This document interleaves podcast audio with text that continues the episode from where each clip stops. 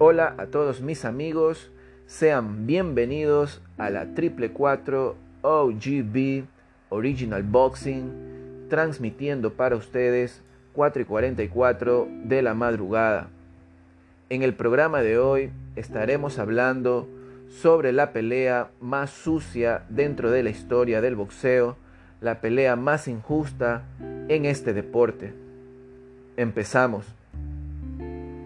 El 16 de junio de 1983 se vivió el capítulo más oscuro dentro de la historia del boxeo mundial. Ese día, a las 8 de la noche, subió al ring la joven promesa de 21 años, Billy Collins Jr., y el veterano puertorriqueño Luis Resto. Al finalizar el combate, ninguno de los dos volvió a pisar un cuadrilátero en su vida. Una pelea pactada a 10 rounds.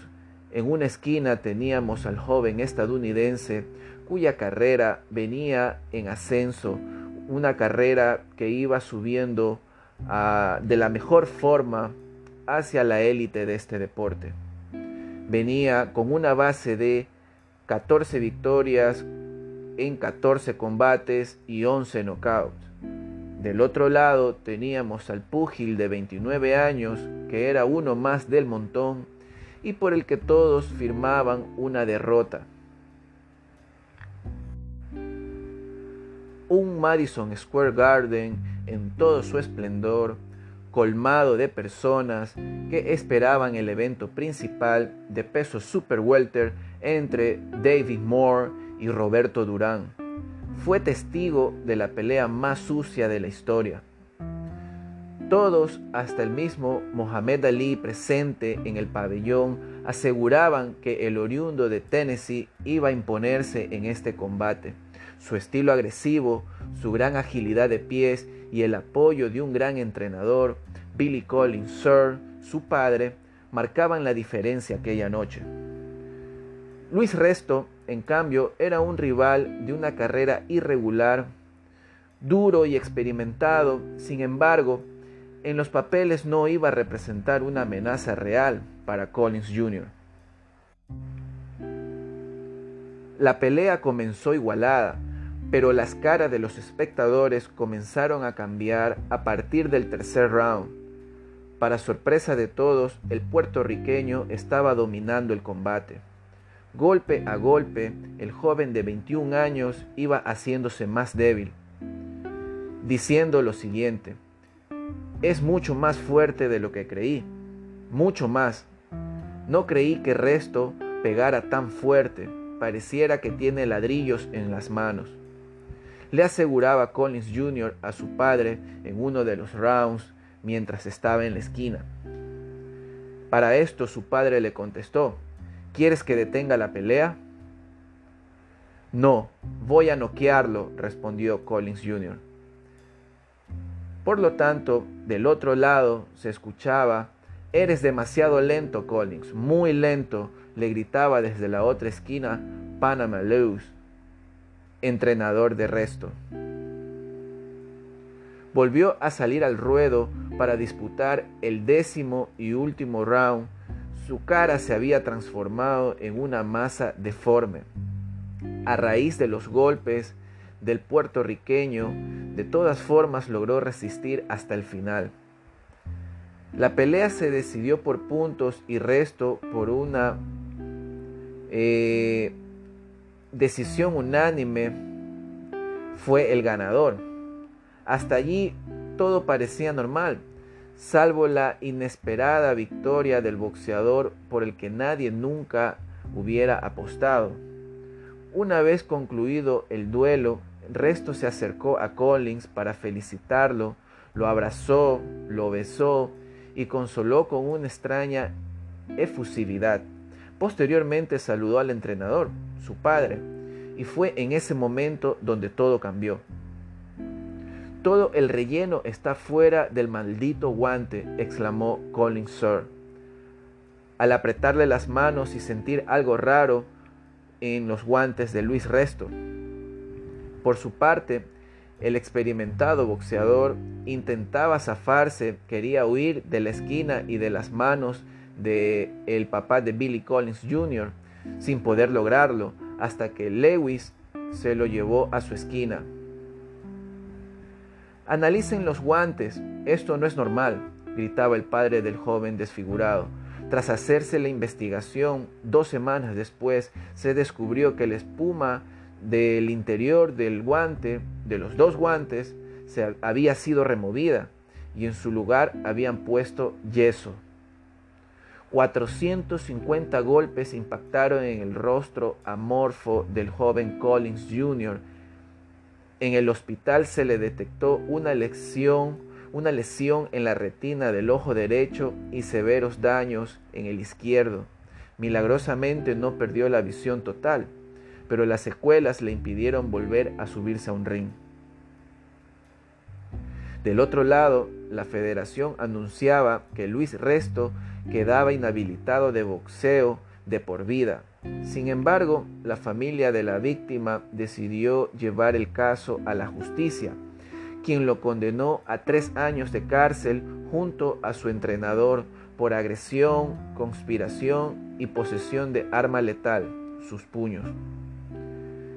Pero Billy Collins Jr. no volvió a ser el mismo desde aquella noche, el 16 de junio de 1983. Fueron nueve meses aterradores en los que, en los que él pasó por depresión, alcoholismo y drogadicción, hasta que finalmente, el 6 de marzo de 1984, murió al estrellar su carro contra un barranco. No importan lo que digan, no fue un accidente, él se quitó la vida porque ya lo habían matado, se lamentó el padre y entrenador de la joven estrella que no logró brillar. El caso marcó el deporte a tal punto que en el 2008 se creó un documental Asalto en el Ring, en donde Resto finalmente admitió haber adulterado las manoplas o los guantes Además, reveló que no solo los guantes, sino también sus manos fueron cubiertas de yeso, y su entrenador le daba agua mezclada con medicina contra el asma para que pudiera tener más aire cada vez que salía al ring. La gente dice que lo olvide. Lo intenté, pero siempre vuelve a mi mente, detalló en aquel documental y agregó. Podría haber ganado con guantes grandes, pequeños, con cualquier cosa, Perdió en Nueva York, iba a perder en Tennessee, también podría haberlo derrotado allí. Con 61 años visitó a la mujer de Billy Collins Jr., Andrea, quien en el momento de la tragedia estaba embarazada con 18 años, y le pidió perdón. También se arrodilló en su tumba y solo alcanzó a decir, lo siento por lo que te hice. Ahora, después de todo esto, Ustedes, mis amigos, se preguntarán quién está detrás de todo esto o quién fue eh, el principal promotor de toda esta tragedia, eh, de todo este hecho lamentable. Claro está que detrás de todo esto, el protagonista de tal bajeza dentro del boxeo fue el entrenador de Luis Resto, Panama Luis. Panama Luis nació el 4 de noviembre de 1945 y siempre estuvo relacionado con personas que le pudieran enseñar o lo pudieran introducir dentro del deporte. Poco a poco en su historia fue aprendiendo de boxeo, fue aprendiendo más sobre el deporte, pero evidentemente al señor Panama Lewis nunca le enseñaron valores. Eso fue lo que se le olvidó aprender y no, y no hizo nada por, por tenerlos dentro de su vida, dentro de su carrera profesional, si es que podríamos decir que era un profesional en este deporte.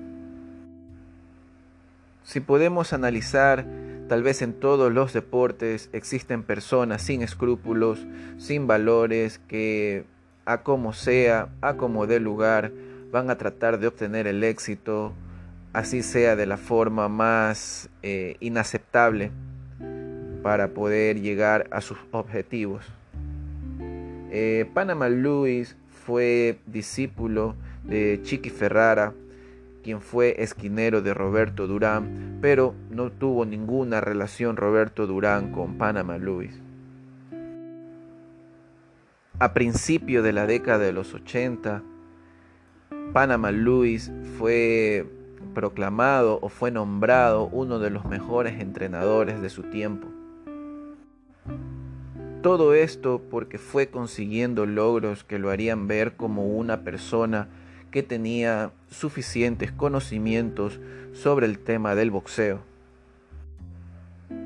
Uno de los boxeadores más reconocidos que tuvo Panama Lewis fue Aaron Pryor en los welter ligeros, eh, uno de los mejores que pudo tener dentro de su tutela.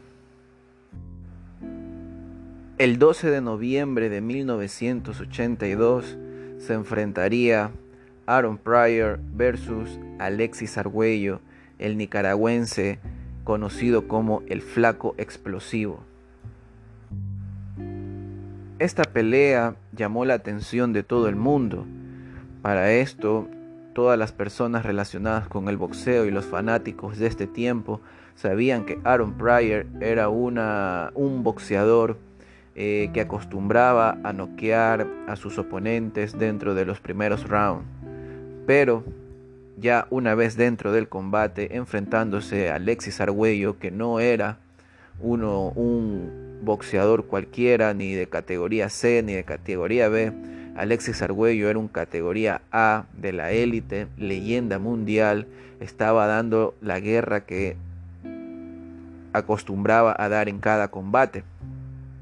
Para esto tenemos que recordar que en este tiempo todavía teníamos peleas a 15 rounds. Pasó el round número 10, el número 11, el número 12, dando una pelea muy buena tanto por Pryor y por Alexis Argüello, ambos eh, boxeadores cansados, al igual que Pryor. Si ustedes pueden ver la pelea, mis amigos de la triple 4, pueden darse cuenta que en el round número 14, en el momento que Aaron Pryor va a la esquina, Panama Lewis Da la casualidad que las cámaras de HBO pueden captar este momento en el round número 14 cuando Panama Lewis le dice al second en la esquina que le dé el agua cuando el second le, pa y le pasa el agua le dice no, esa botella no, dame la otra. Cuando le pasan la otra botella le da de beber a Pryor, Pryor no bota el líquido y también pasa un algodón cerca de su nariz. Después de esto, cuando Pryor había llegado a la esquina totalmente cansado, después de beber este líquido, Pryor salió como una bestia al decimoquinto round. Y es ahí donde se puede notar que Panama Lewis obviamente dio y puso algo en el líquido que pudo ingerir en la esquina Aaron Pryor. De una forma muy curiosa, si ustedes pueden ver la pelea antes de, este round, antes de que vaya a la esquina Aaron Pryor, él estaba bajando los brazos, estaba muy débil y al momento de tomar de esta botella salió hecho una bestia, como si hubiese resucitado a tirar golpes, a tirar golpes hasta terminar noqueando a Alexis Argüello. De esta forma sucia, le Panama Lewis eh, lleva eh, al triunfo a Aaron Pryor. Recuerden mis amigos esta frase, pásame la botella, no, esa no, la que mezclé. Esto es la señal de una persona sin escrúpulos, sin valores, dentro de un deporte que se pone en juego la vida y pasando el tiempo, ni siquiera un año, Panama Luis lleva a la pelea a un Luis Resto sin imaginar las consecuencias que vendrían después. Y bueno, mis amigos, esta es la historia de, de un, un verdadero caos dentro del boxeo, de una persona, un entrenador sin escrúpulos. Eh, la verdad no tengo ninguna palabra para describirlo más que un verdadero hijo de puta, porque no tengo otra palabra más para describir a esta persona desagradable. Eh, Panama Luis, un ser detestable, el peor de los entrenadores dentro de este deporte, eh, que llevó sus manos sucias dentro de toda su carrera. Pienso yo por la ambición. La ambición se le fue de las manos y no pudo medir consecuencias. Entonces, si te dedicas a este, a este deporte, si te dedicas al boxeo, siempre tienes que tener presente que dentro de este deporte está en juego la vida, que un golpe puede cambiarte la vida, que dentro del ring no puedes estar jugando, necesitas tomar las cosas en serio y sobre todo tienes que tener valores en tus acciones. Si bien es cierto, es un deporte de combate, un deporte de manos, donde muchas veces la adrenalina la, la, lleva el combate, ¿no? el corazón, la garra, los huevos que hay que tener para ser boxeador van por delante siempre. Pero siempre hay límites, siempre hay reglas que se tienen que respetar, siempre hay reglamentos que se tienen que leer. Y este sería eh, algo muy importante para compartirles a ustedes y que estén pendientes siempre de las reglas, de el tema deportivo, de protección. Siempre el referee antes de una pelea te va a decir que te proteja, siempre. Protéjanse todo el tiempo, es lo que dice el referee. Entonces, mis amigos, esta fue una historia no tan grata, tal vez eh, un poco complicada de escucharla y un poco complicada también contarla, pero es necesario que llegue a los oídos de los boxeadores que están empezando, de los que vendrán mañana y los que traerá el futuro para que cosas así no vuelvan a suceder dentro del boxeo, para que no exista ningún Panama Lewis más dentro del boxeo. Y bueno, mis amigos, esto ha sido el programa de hoy. Espero haya sido de su agrado. Eh, para contactos, para referencias, consultas o preguntas, eh, pueden contactarme a las redes de Instagram como arroba anécdotas el cuadrilátero y arroba J8A444. Un fuerte abrazo mis amigos y sobre todo protéjanse todo el tiempo.